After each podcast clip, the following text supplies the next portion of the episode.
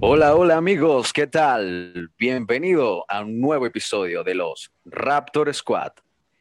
En el día de hoy estaremos hablando sobre toda la previa de este gran clásico, el clásico mundial del Real Madrid-Barcelona, cómo llegan los equipos, quién es el favorito para llevarse este clásico. Así que bueno, muchachos, ¿cómo están? ¿Qué piensan de este clásico? Bueno, ¿cómo están? Eh, la verdad, un poco emocionado. Teníamos tiempo que no hacíamos esto de grabar. Y me alegra muchísimo volver a estar con ustedes aquí platicando de fútbol. El clásico a mí realmente no me llama mucho la atención, pero sé que a mi pana Ricardo le fascina Barcelona y creo que él me puede dar un, un punto de vista interesante. ¿Cómo lo ves tú, Ricardo? Bueno, así mismo. Siempre emocionados por un nuevo clásico, con la esperanza de que sea como esos clásicos de hace unos años con más pasión y rivalidad. Pero bueno, creo que es el, uno de los clásicos más emocionantes porque desde hace tiempo no estaban tan peleados en la liga o tan cerca en puntos y, y se van a definir muchas cosas. ¿Qué dices tú, Pulgar?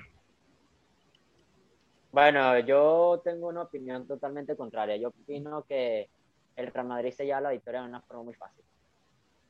Este Ah, presentimiento lo vengo teniendo desde hace unos días y de verdad no ha cambiado. Yo creo que el Madrid se lleva ese resultado de una forma muy fácil. Y ojo, no lo digo porque acaba de ganar el de, al Liverpool en, en la UEFA Champions League. No, no tiene nada que ver. Lo llevo pensando ya desde hace ¿qué? una semana, semana y media. Entonces, Pero- pero, no sé. Yo lo veo, o sea, lo Esa veo es como la sensación que me da. lo veo como desde un punto de prioridades. Aprovechando de que el Barcelona no está en puesto en competiciones europeas, siento que es más importante para Barcelona ganar la liga y ganar la copa, ya que está centrado en eso, debido a que no está en puestos en, en- en ocupaciones europeas. Pero siento que el Madrid eh, se podría desviar un poco de la liga, está en un puesto cómodo, puesto tercero, igual clasifica Champions, y está centrado en lo que es ganar la, la 14 Otade, ¿qué opinas tú? Bueno, yo, yo pienso que en este momento de- del clásico eh, llegan los dos equipos de una manera que, que llegan a través de los resultados bien, pero toda la temporada para los dos ha sido súper fatal. Eso que, que no, son, no va a ser un clásico como los de antes, que eran súper aguerridos, súper fuertes, donde se esperaba muchísimas cosas, muchas rivalidades. En este hay una rivalidad, pero veo los equipos bastante débiles a comparación a los otros años, sobre todo en su rendimiento en, en Europa. Pues. Eh, yo pienso que como llega el Real Madrid, todo parece que, puede ser el favorito para llevarse el, el clásico, pero no me confío del Barcelona porque también ha, ha estado todos estos días, es todo, todas las jornadas invicto, lleva creo que como cinco consecutivas ganando en la Liga Española y, y el, Barcelona, el Real Madrid lleva unos buenos triunfos. Creo que lo positivo es ese triunfo contra el Liverpool, que ya se ve que jugó contra un equipo fuerte, pero también hay que saber que el, que el Liverpool también está muy mal en la Premier League. Entonces, habría que, habría que analizar eso. Yo creo que lo que va a determinar es cómo van a plantear la formación los equipos y cómo están los jugadores actualmente en, en, dichos equipos si, si están en buenas condiciones, buen rendimiento, y creo que esa es la parte que, que veo más negativa de, del Real Madrid porque no tiene figuras muy importantes. Yo creo que esto va a ser el clásico más parejo de los últimos tiempos y más interesante por lo menos de los últimos cuatro o cinco años, porque a diferencia de todos estos años, creo que los dos equipos vienen en su mejor momento de la temporada. Antes veíamos que uno no terminaba de arrancar o venía un, en un desempeño malo o ya venían muy separados en la liga o tenían X lesionados, etcétera, etcétera, que no, permitían un buen partido. Pero el de mañana yo creo... Pero, muchachos, seamos serios. Yo quiero que seamos serios en verdad. Vamos a poner comparación. Eh, eh, así se así se fue un clásico. De comparar los dos equipos y ver quién se lo lleva. Ahora díganme ustedes. Ustedes viendo el último rendimiento del Barcelona, ustedes me dicen a mí que puede pasar fácilmente por arriba al Real Madrid que viene de ganarle al Liverpool en la UEFA Champions League con una facilidad, pero demasiado Olga, pero igualmente eso no tiene nada que ver porque tú puedes venir y ganarle a quien tú quieras, pero igualito puedes perder un partido en un clásico. claro que lo puedes perder, pero el Barcelona, pero ¿sabes cuál es la diferencia? Que el Madrid viene aliviado, el Madrid viene tranquilo al clásico, ¿entiendes? En cambio el Barcelona no. pero es que tú no sabes porque el Barcelona depende de este partido para ganar la liga, alcanzar al Atlético y sacar la ventaja. Si ellos no ganan ese partido, se las van a volver a ver difíciles. ¿Entiendes a lo que me refiero? Con más razón, entonces me estás diciendo que el Barcelona va, a salir con más intensidad porque tiene más presión. Bueno, viendo cómo jugó los últimos partidos, que ganaba los últimos minutos, mm, por eso digo lo que digo. No lo sé. O sea, hay, una, hay algo que a mí me dice, tengo un presentimiento, algo, como les dije hace días, algo que a mí me dice que, no sé, o sea, veo al Madrid más aliviado y veo al, al Barcelona más presionado. Entonces eso a mí me hace pensar directamente, oye, el Barcelona podrá lidiar con esa presión que tiene encima de ganar ese partido, porque hemos visto que en momentos anteriores no ha podido lidiar con esa presión y ha caído y así se quedó fuera en Champions. ¿Ok? Y así, se, perdió la y así se quedó fuera en la Supercopa de España también. En Champions perdió, porque regaló el partido de ida, no porque le Entonces, es ahí donde yo digo, en cambio, cuando hablamos un poco acerca de cómo viene el Real Madrid, el Real Madrid viene ganando como en Liga y de paso viene ganando como en la UEFA Champions League. Entonces, es una comparación muy rápida que yo hago donde yo te puedo decir, mira, veo como favorito al Real Madrid, por esa razón. Pero no sé qué opina Gabriel. De verdad, no. Mira, yo siento, siento dos cosas. Que el Barcelona, a pesar de que tiene 14, 13 partidos ganando o invicto, siento que gana con lo justo que no es un fútbol que deslumbre, bueno, sí, da, se da a ver que es así. Que hay un mérito por detrás de Kuman, de los jugadores, que quizás le han puesto ganas o no sé, que, como te digo, el equipo gana con los justos, pero no es un fútbol vistoso, que tú digas que, mira, puede ser que si el Barcelona le gane al Madrid, o puede ser que pase, que, o que gane con lo justo, pero concuerdo contigo, Pulga, de que, de que el Madrid, para mí en estos momentos, eh, me parece más claro candidato a llevarse la, la victoria. Pero saliéndome un poquito antes de que Ricardo dé su opinión acerca de lo que estamos hablando, nada más saliéndome un poquito por fuera del clásico, hay algo muy importante que tú acabas de decir. ¿Qué equipo ahorita juega bonito? O sea, ¿qué equipo ahorita en la actualidad hace un buen partido a nivel de los 11 jugadores? para mí nadie lo hace ahorita. El Bayern. Para mí nadie, porque ni siquiera el, el Bayern que yo vi ahorita en esta competencia jugando contra este se me fue contra quien jugó en la Champions League contra el PSG no vi un juego sólido por parte del Bayern. Pulga, ¿qué juego viste tú, hermano? 25 remates y 12 remates a puerta. O sea, una cosa son los remates, pero otra cosa es que el equipo esté sólido, los 11 jugadores. Y, no y como, un equipo llega tanto al, al, a patear la Keylor Navas si no tan sólido. Dan tres pases a la pelota y llegan los delanteros. No, Pulga, no, no, dieron tres pases a la pelota porque el PSG estaba metido atrás. Ya va, tú me ya va, pero tú me estás diciendo que un equipo es sólido cuando. No, hermano, para hablar de fútbol tienes que ver los partidos.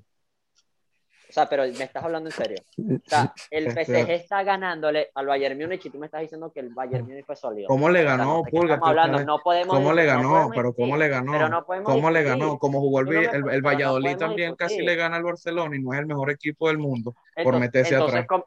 entonces, ves, ahí con más razón te estoy diciendo, no hay ningún equipo ahorita que juegue bonito. El Bayern Múnich. Ah, que ganan por la que ganan por ¿Quién ganó? Pulga, ¿cuántos títulos ganó el Bayern? ¿Cuántos títulos ganó el Bayern? Pero ¿Cuántos títulos, pero cuántos títulos ganó el Bayern? Pero escúchame lo que te voy a decir. Escucha. Escúchame.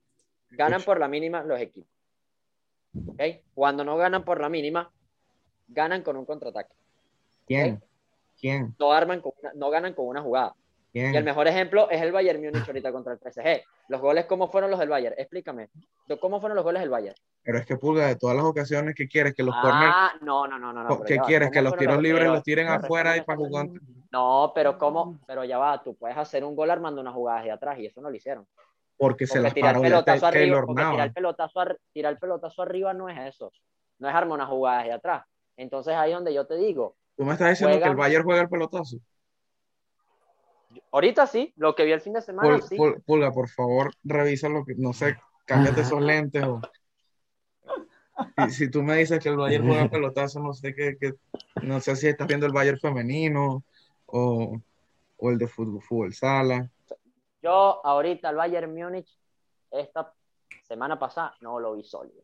No lo vi sólido. Dime qué equipo, hay equipo que, que vi un equipo, vi un equipo ahorita al lado del PSG que sufrió muchísimo. Olga, pero si el PSG juega como un, equipito, se metieron atrás. El Valle, te digo, el, Valle, el Valle. pero, ¿qué es lo que importa en esta competición de Champions? Ganar, ¿verdad? Ganaron. ¿Y quién, y quién, ganó, quién ha ganado? Nada. Pulga, ¿quién, ¿quién ganó el sextete? Pulga, ¿quién ganó un sextete? ¿Quién, ganó un sextete? pero es que no me vayas a la historia, el sextete, nada, estamos hablando Pulga, de actualidad. lo acaban de ganar. En la UEFA Champions League. Ganar y ganar, listo, suficiente. Es lo que tiene que hacer el Barcelona el fin de semana. El Barcelona no tiene que jugar un hito ni nada, tiene que ganar. Si no gana, está fuera, queda fuera. Está, ve el título ¿De, qué te, ¿De qué te sirve ganar un partido si vas a perder los demás? Al Barcelona, pregúntaselo al Barcelona. Pregúntaselo. Bueno, ¿de qué te sirve jugar mal y ganar? Y, y se, pregúntaselo, pregúntale a Valverde. Pregúntale a Valverde. Yo tengo una pregunta. Yo, en, en, un caso hipotético, ¿a qué equipo le conviene más un empate? Al Barça. Mm, bueno. Mm, no lo sé. No sé, joder, Para el campeonato de la liga creo que... Para el campeonato de la liga yo creo que no le conviene a ninguno de los dos empatar. Incluso me atrevo a decir que porque si gana el Atlético se va a eh, se despega mucho más de los dos, de los dos rivales que tiene allá atrás.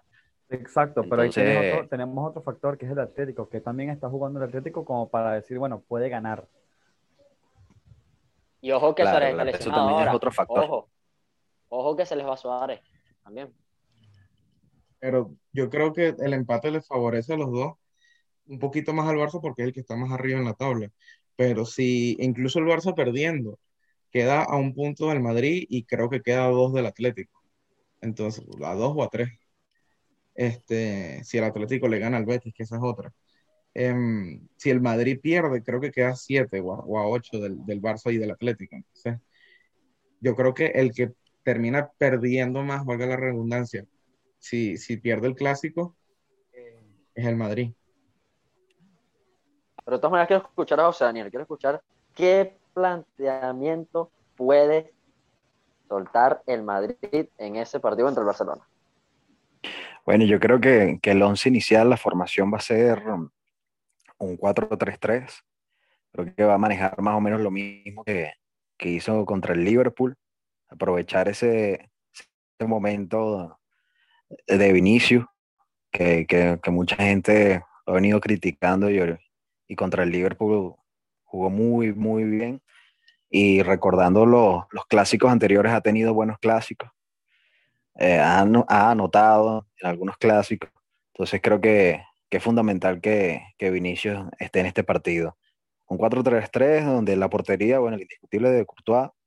Eh, eh, seguir con Nacho y Eder Militado, que a pesar de todas las dudas que las personas pueden tener, ha tenido buenos resultados. Troncolandia se llama Troncolandia. Y es, es, así. Y Lucas Vázquez, bueno, que me ha impresionado, que a pesar de que no es su posición de lateral derecho, ha funcionado como un comodín para Zidane. Muy bueno, bueno, aprovechar también el, el buen momento de Mendy. Los killers, los veteranos, tienen que estar. Tony Kroos y Modric.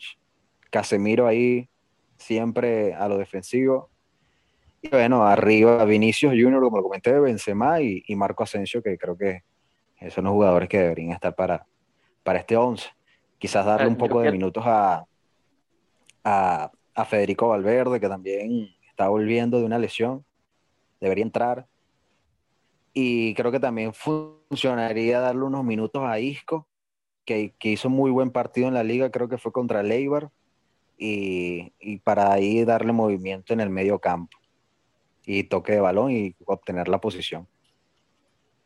Una pregunta que yo le hago al señor José Daniel, doctor, y ustedes, amigos, es algo que yo desde bueno, lo, tengo en el pensamiento, me con. ¿Por qué Rodrigo no, no, nunca tuvo, ahorita está lesionado, pero ¿por qué Rodrigo nunca tuvo el por, por las oportunidades que le están dando Vinicius. Que yo personalmente pienso que en calidad Rodrigo es mucho mejor que Vinicius.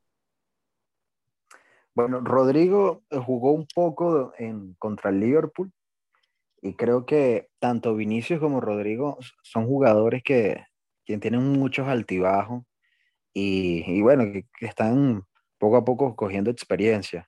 Cada uno tiene su virtud. Creo que Rodrigo en su parte tiene, me refiero en la calidad, sobre todo en la definición. Creo que define muchísimo mejor que, que Vinicius, pero yo creo que tiene algo Vinicius que, que le gana por mucho Rodrigo, que tiene como más garra, más corazón y más valentía a la hora de encarar. Se atreve a muchas cosas que a lo mejor muchos jugadores a su edad no, se atreven y creo que eso ha sido muy importante para que Vinicius tenga, la, tenga más oportunidades. Aunque yo en lo personal, si siempre lo he dicho, creo que Vinicius y Rodrigo son jugadores un poco sobrevalorados que podrían jugar regularmente en un equipo del Villarreal y no serían, una, no serían estrellas en el Villarreal, en, el Valencia, en el Athletic, o sea, en cualquier otro equipo, en Athletic de Bilbao me refiero. Y, no serían unas estrellas, buenos jugadores, pero no serían estrellas. Entonces creo que, son un poco sobrevalorados y, de vez en cuando tienen sus grandes ocasiones, que en este caso la tuvo Vinicius.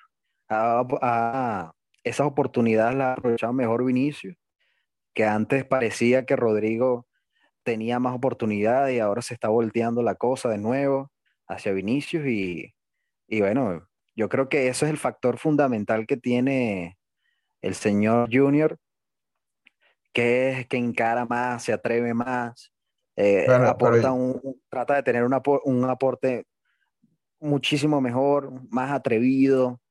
Pero yo creo la diferencia, mira, la diferencia es que a Rodrigo todavía le pesa la camiseta del Madrid. A Vinicius ya no le está pesando tanto. Esa es la diferencia. De, de, los goles de Rodrigo. Muchachos, seamos serios, muchachos, seamos serios. No, amigo, está equivocado. Está equivocado. Yo creo que Rodrigo aporta muchísimo ah, más porque. Vinicius, Vinicius, mete esas dos pelotas, Vinicius mete esas dos pelotas contra el Liverpool porque pasó toda la semana entrenando definiciones. ¿no? Pulga, ve cómo, Pulga, ve, cómo, ve cómo pateó. Tú, tú, si estuvo entrenando definiciones, pues estuvo haciéndolo bien malo, no sé, lo habrás enseñado tú a patear. Le enseñó Velotti, le enseñó Velotti. Yo creo, porque. Ah, bueno. Pues. porque si te fijas, está bien, inicio parecido, pero el cómo patea la pelota, tú te das cuenta que aún le falta muchísimo. Y Rodrigo, yo creo que tiene definición, sabe asociarse bien, se jugaba muy bien con Benzema, hacía muchas asociaciones con él. Y yo creo que Rodrigo lee mucho mejor el partido que Vinicius. Vinicius es más, dámela que yo voy a correr para adelante, ¿sabes? Y es lo que sale. Es así. Rodrigo es más inteligente.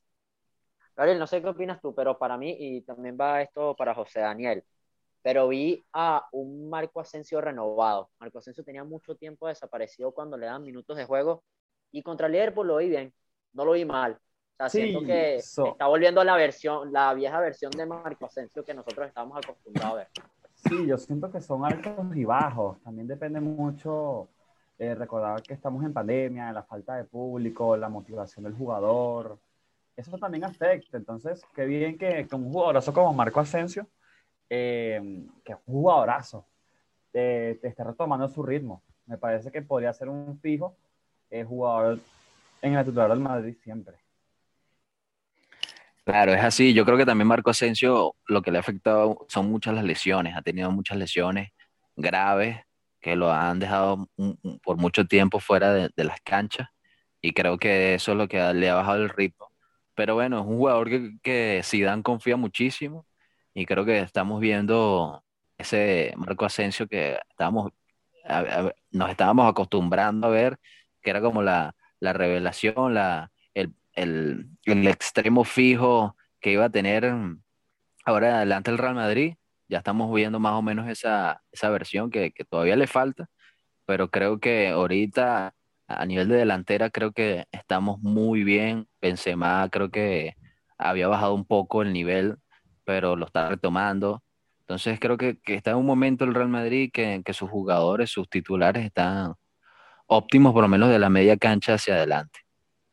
Yo siento que tenemos algo parecido con el Barcelona. No sé qué me dices tú, Ricardo, porque tenemos un Pedri que está jugando muy bien. Tenemos un Frankie de Jong que, bueno, cuando toca la pelota hace puras maravillas. Y Dembélé, que, bueno, él solito se ha ganado su puesto, yo creo que ahí en el Barcelona. Yo creo que bastante merecido el puesto que tiene Dembélé ahorita ahí. Sí, Dembélé ha tenido un resurgimiento increíble y cuando ha salido titular ha respondido, sin embargo el último partido fue el que salvó el Barcelona en el último minuto. Entonces me parece que Dembélé, más que merecido, estará en la titular. En estos momentos yo prefiero más a Dembélé que a Griezmann.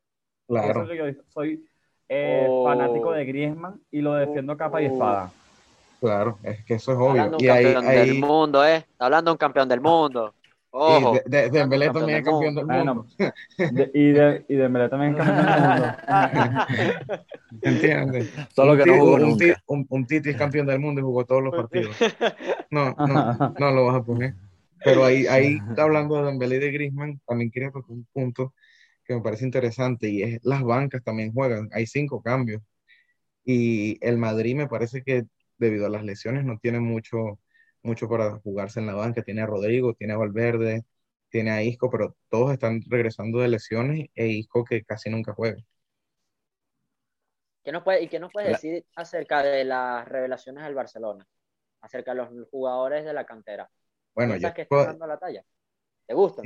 obviamente, pero necesitamos un entrenador que los ponga de, por convicción y no por, por necesidad, porque hemos visto, claro, que, que han salido muchos jóvenes, pero han salido por necesidad y no por convicción del entrenador que diga, ah, mira, le voy a dar oportunidad a estos jugadores porque yo creo que se lo merecen. Y es que ha demostrado, sea en el Barça, en el Madrid, en el City, en el Atlético, que si tú le das, le das oportunidades de verdad y le creas un escenario a ciertos jugadores, te van a rendir porque tienen calidad, porque estos equipos están hechos para, para sacar jugadores de la cantera con calidad, porque no sacan aquí equipitos cualquiera.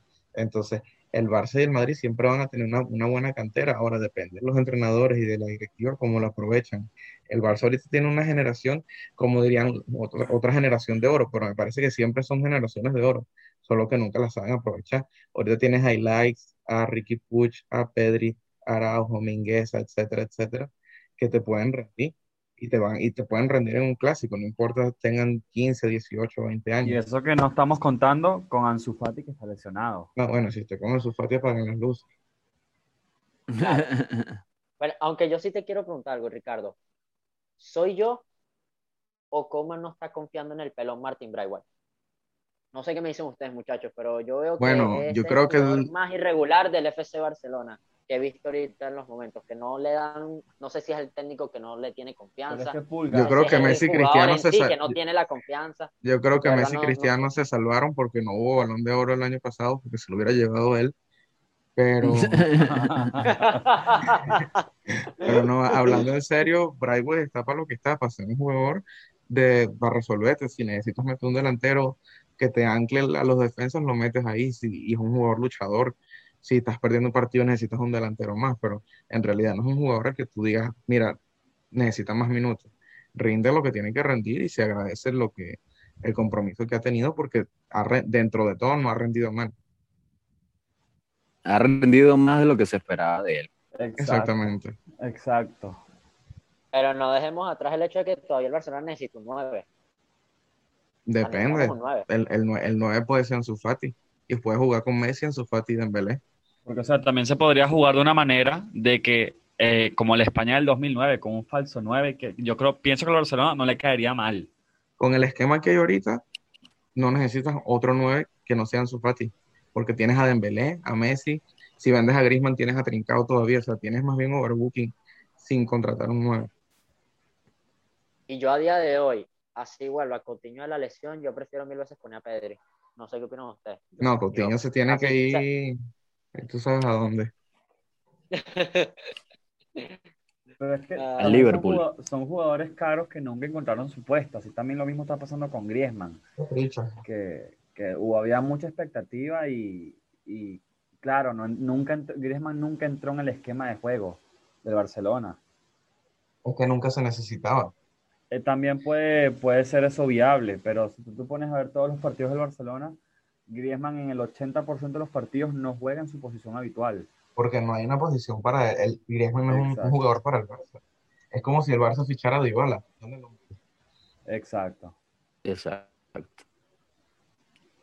Es así, yo creo que, que tanto Coutinho y Griezmann fueron fichajes más por el nombre que por lo que necesitaban, porque eran jugadores que, que prácticamente son jugadores que, que tienen un juego muy libre y ese juego libre lo ocupa Messi, no puede sacar a Messi, pues. Porque hay tantos problemas en la selección argentina de que porque Messi este, no puede, no juega junto a Dybala o viceversa, porque Dybala es un jugador como Coutinho, Griezmann, que son jugadores que, que, juegan de la mitad cancha hacia arriba, que pueden ser, parecen ser delanteros, pero también son mediocampistas, parecen ser 10, pero también se tiran hacia los extremos, o sea, son jugadores libres que solamente puedes tener uno en el equipo. Exacto. Ahora, si vas a traer a un 9, tienes que vender a Dembélé y a, y a Griezmann. Por, por, cuestiones económicas y por cuestiones de posición, porque imaginemos que, que, traigan a Haaland, Mbappé o a cualquiera, a cualquier 9. Este, se, se chocarían y, y, no habría espacio para jugar y tienen que jugar. Esto no es FIFA, que puedes tenerlo en la banca por, por cinco meses recordemos que te hace falta práctica en el FIFA, pero bueno. Bueno, ya sabemos que. unos practican FIFA, otros practican en la vida real.